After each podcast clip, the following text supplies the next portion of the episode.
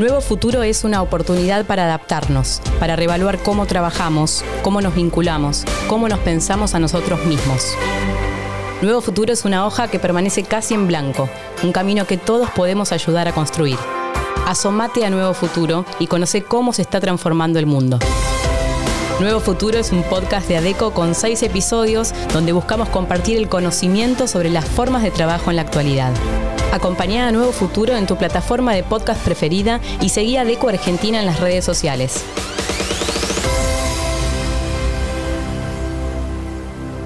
Las oportunidades del siglo XXI. Inclusión. Actitud, tendencia o política de integrar a todas las personas en la sociedad con el objetivo de que éstas puedan participar y contribuir en ella. Inclusión. Empresas clase B, de crecimiento, en los últimos años aparecieron varios conceptos que amenazan a la lógica corporativa de maximizar las ganancias. Si pensamos que el mercantilismo existe hace más de seis siglos y en todo lo que pasó desde ese momento hasta hoy, este cambio de lógica es inevitable. Por supuesto, el cambio es progresivo. La lógica de la ganancia aún domina el mercado. Sin embargo, sí que existe una mayor conciencia de las condiciones en las que vivimos. Una de ellas es el cambio climático. El crecimiento sostenible es un requisito cada vez más necesario a la hora de llevar adelante un negocio. Además de las regulaciones crecientes, los consumidores exigen cada vez más responsabilidad corporativa en cuestiones medioambientales. Otro de los temas es la igualdad de género en el trabajo, partiendo de una base de brecha salarial. En América Latina, las mujeres ganan un 10,6% menos que los hombres en los mismos puestos. Para trabajadores en puestos más importantes, esta cifra aumenta hasta el 22% en algunos casos. Pero más allá del contexto, la diversidad puede ser una gran herramienta para ser innovadores. Los equipos que son equitativos en cuanto a género performan un 40% mejor. Por otro lado, la tecnología hoy en día permite la contratación sin fronteras. De esta manera, las empresas pueden contratar personas que se ubican en otra provincia o incluso en otro país. Esto implica un paso muy grande en términos de inclusión. ¿Cuál es la mejor manera de abordar cada una de estas cuestiones?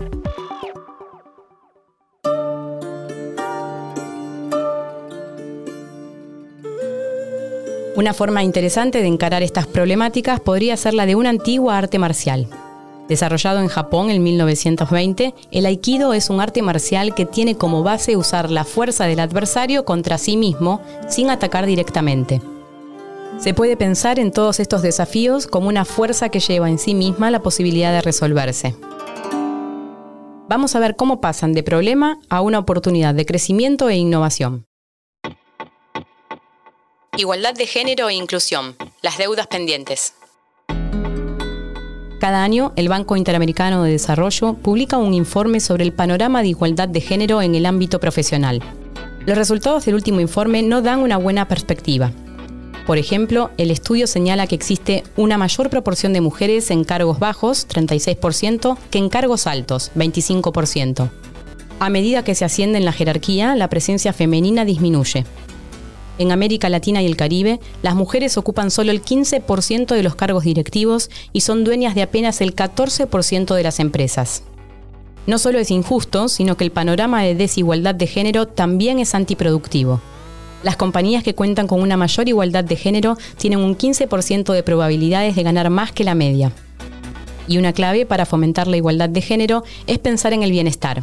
De acuerdo con el informe Reset Normal de ADECO, las prioridades para las mujeres son la confianza, el apoyo a las necesidades de trabajo flexible y un liderazgo empático. Y en Latinoamérica, el apoyo a las necesidades de las mujeres es una deuda aún pendiente.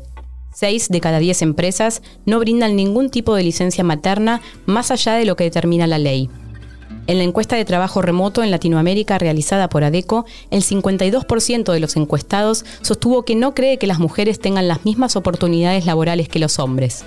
Y un porcentaje aún más alto, el 64%, sostiene que no cree que mujeres y hombres ganen lo mismo en puestos similares. Pero la inclusión abarca más realidades. Por ejemplo, la de las personas del colectivo LGBT de acuerdo con un informe de la Organización Internacional del Trabajo, es común para las personas de este colectivo enfrentar situaciones de discriminación en el trabajo. La discriminación aparece tanto en el acceso al empleo como en el ciclo del empleo. Y esto repercute en la decisión de salir del armario en el ámbito laboral. En la encuesta de teletrabajo realizada en Latinoamérica por ADECO, el 78% de los encuestados respondió que la empresa para la que trabaja no cuenta con políticas de inclusión de personas del colectivo LGBT. Por supuesto, esta condición termina afectando el trabajo de estas personas. Cuando las personas del colectivo LGBT no pueden expresar quiénes son en el ámbito laboral, son un 20% menos productivas. Si bien no es una solución definitiva, el trabajo remoto puede aportar condiciones que mejoren la inclusión. Para un porcentaje importante de los encuestados, 70%, la modalidad de trabajo remoto favorece la inclusión laboral de personas de ese colectivo. Y para un 74%, el trabajo remoto mejora las posibilidades de inserción laboral de las mujeres. Inclusión, un problema con muchas dimensiones. La inclusión no abarca solo mujeres y miembros del colectivo LGBT. Además de estos grupos, ADECO detectó cinco colectivos que representan diferentes dificultades en el mercado laboral. Dos de estos grupos se definen por la edad. Por un lado, jóvenes de 18 a 24 con dificultad para ingresar en el mercado laboral. Por otro, personas de más de 45 años. De acuerdo con el informe Diversidad e Inclusión, solo dos de cada diez ofertas incluyen a miembros de este último grupo. Las personas con discapacidad son otro de los colectivos con dificultad para encontrar trabajo. De hecho, solo el 7% alcanza nivel de educación terciaria. Las poblaciones migrantes presentan el mismo tipo de dificultad laboral. El 63% de los venezolanos que llegaron a la Argentina no posee trabajo formal. Esta cifra se acentúa cuando se compara con el nivel educativo. El 51% es profesional universitario.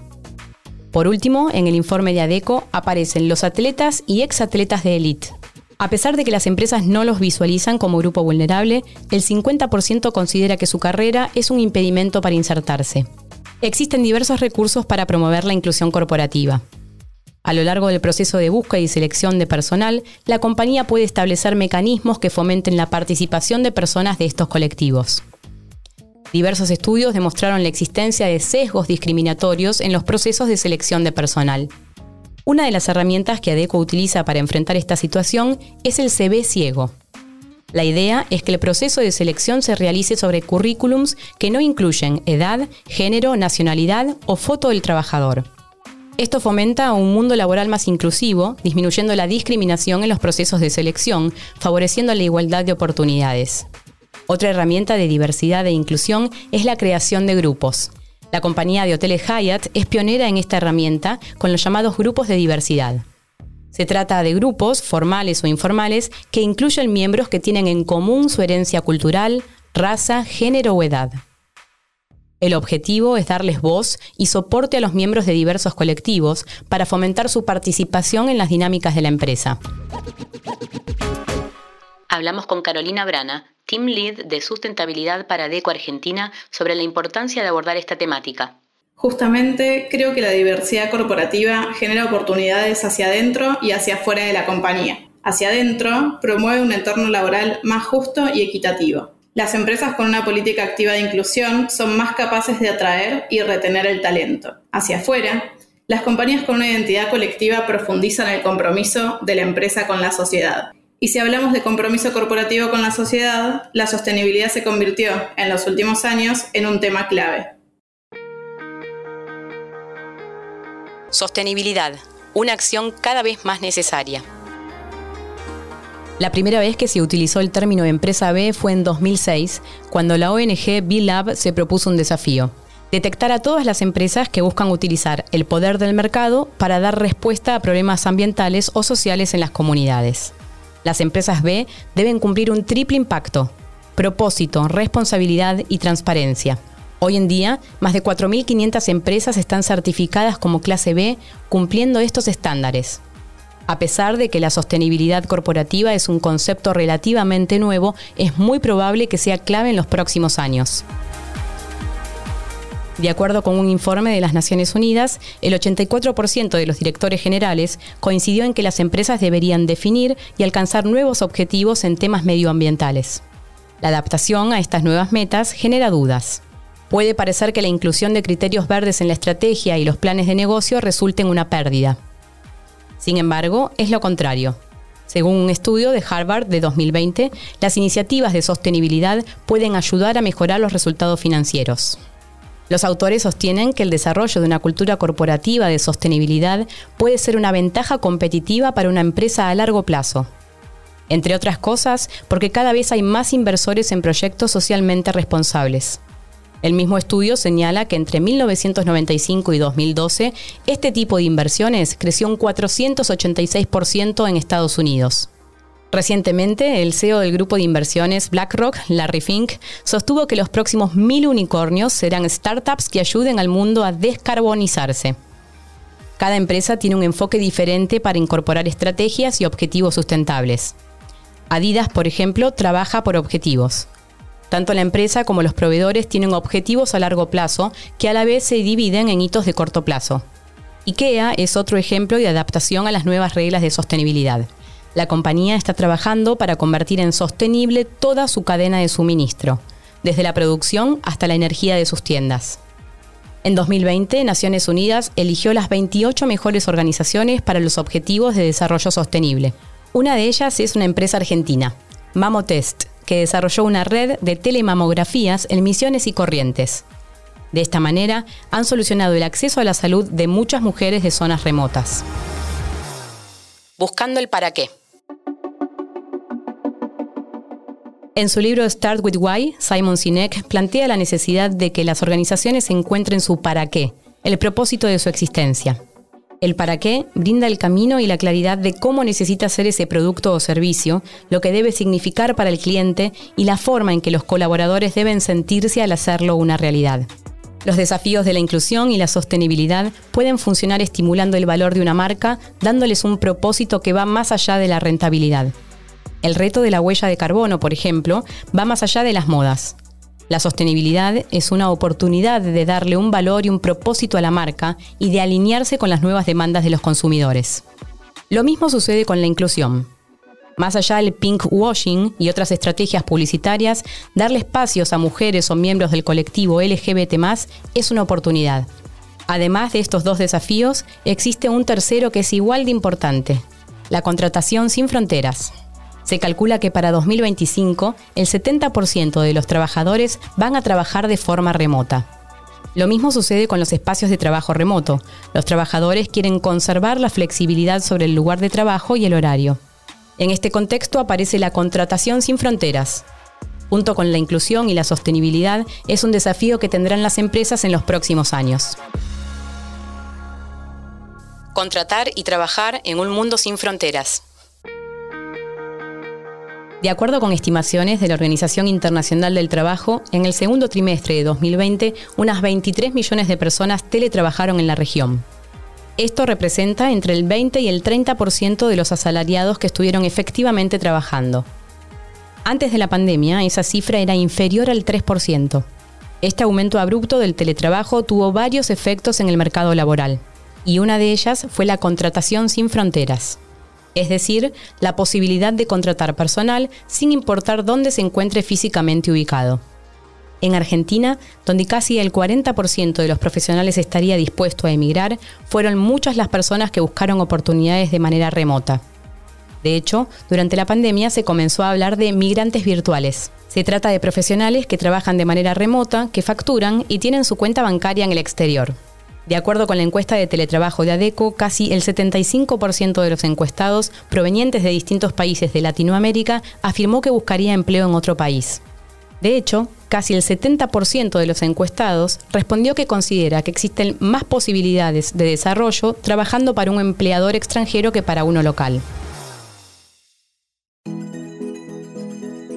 En este contexto, las empresas que aprovechen los espacios de trabajo digitales para permitir el trabajo en remoto atraerán a los profesionales difíciles de encontrar. Además, aumentarán el compromiso de los empleados e impulsarán su productividad. El siglo XXI trajo consigo nuevas problemáticas y desafíos en el entorno laboral. La inclusión, la sostenibilidad y la contratación sin fronteras son tres de las más importantes. Es la tarea de las compañías crear estructuras y recursos que capitalicen estos desafíos, que los conviertan de problema a una oportunidad de crecimiento e innovación.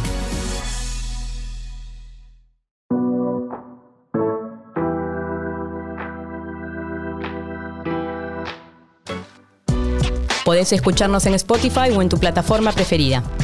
Nuevo Futuro es un podcast original de ADECO, producido en colaboración con Posta, mi nombre es Martina Rúa y me acompañan Lucila Lopardo en la coordinación de producción, Lidia Estebó en producción, Juan Ignacio Sapia en guion y Leo Fernández en edición.